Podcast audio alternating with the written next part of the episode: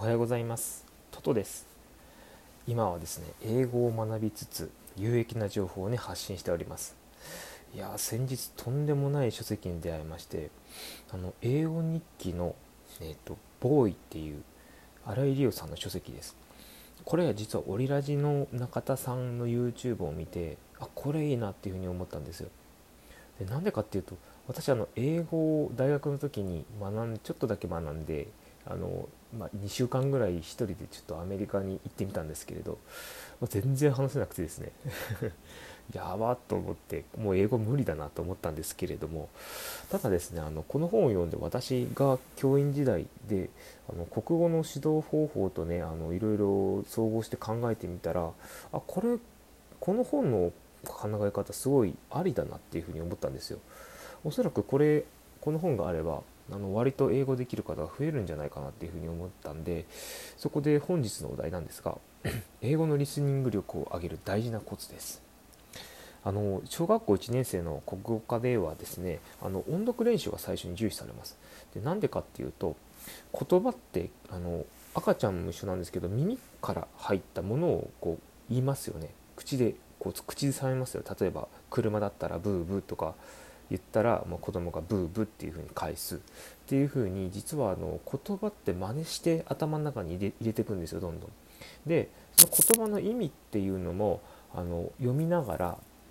耳に残してその意味を知って車だったらブーブーが車だっていうのを頭にインプットした後にその会話をまどんどんできるようになったり、まあ、リスニングがこのこのブーブーは車だって分かるようになったり、まあ、聞き取れるということなんですけれども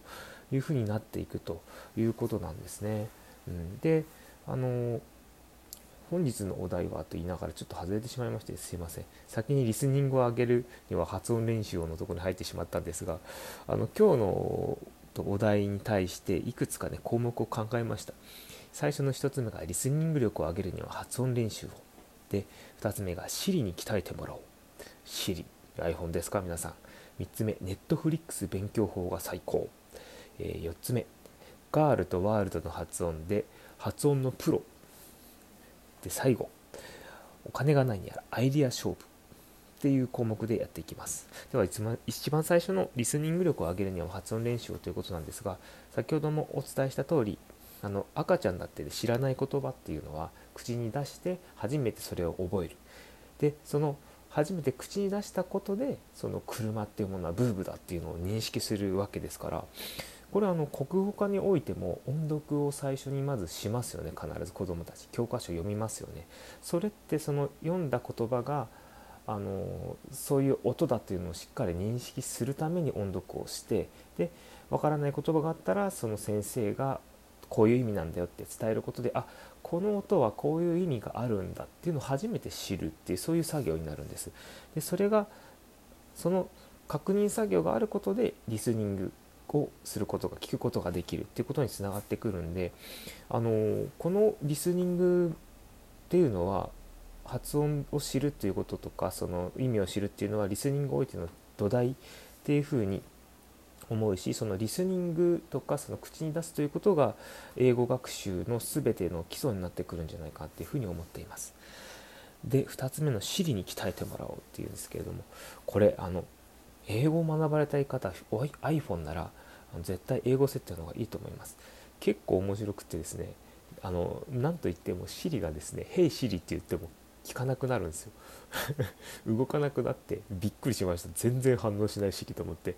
だからあの英語をもし発音を学ばれたかったらもう面白おかしくこう Siri をこう言うこと聞かせられるようになると。その道をこう自分で実際にやってみたらだんだんこうネイティブに近づけるんじゃないかなっていうふうに思います。なのであともう一つなんですがあの英語設定のスマホを持ってたらすごく勉強になるとは思うんですがそのニュースもね英語設定に変えてやってみ読んでみるっていうねいろんなアプリがね今はありますんでねちょっとさいろいろ調べてみたらいいかなっていうふうに思いますで3つ目ネットフリックス勉強法が最高ということなんですけれどもこちらのネットフリックスの契約とあと Google の拡張機能というものがありましてその中にあのその2つがあればあのその勉強法が可能になるんですけれどもそちらの私の、えーと、ノートのブログにも今日のあの英語のリスニング力を上げる大事なコツをご紹介っていうところにリンクが貼ってあったりするのでそちらにもし興味があれば飛んでいった行っていただいたらなと思います。YouTube であのある方があの紹介されていたのでこちら私も今朝やってみたんですけども結構良くてですね英文が勝手に表示されてるんですよ。しかも一覧表で。でそのところのあと字幕がいつもありますよね。字幕があの映画のところに。その下にですね日本語も書いてあるんですよ。なんで英語の一覧表を字幕。で字幕は英語と日本語両方ともあってすごいなこれと思って。しかも1000円ぐらいでいい機能をつけいい機能というかいい画質にすると千何百円とかかるんですけれどもう大体1000円ぐらいでねそんな素晴らしい教材が手に入ってしまう。しかもかつ単語が分からなかったら選んだら意味が出てくるんですよ勝手に。これすごい機能だなと思って。映画ね好きなものを見ながらね英語をマスターしやすくなるという、ね、すごい機能してびっくりしましたね。これ絶対おすすめです。で次なんですけれどもガールとワールドの発音で発音のプロになりましょうっていうことなんですけどこれは私からの挑戦状です。この2つの英語を Siri に聞き取ってもらえるようになったらあなたはネイティブスピーカーです。であの私ガールはできたんですけどワールドがめちゃくちゃ難しいんですよ。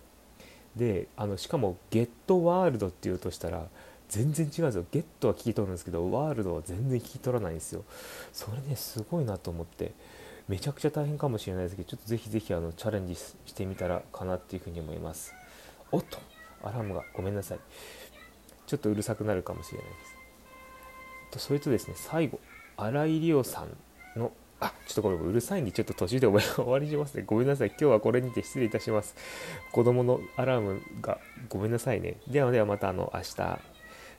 お会いしましょう。今日はありがとうございました。失礼します。アラームうるさいですね。ごめんなさいね。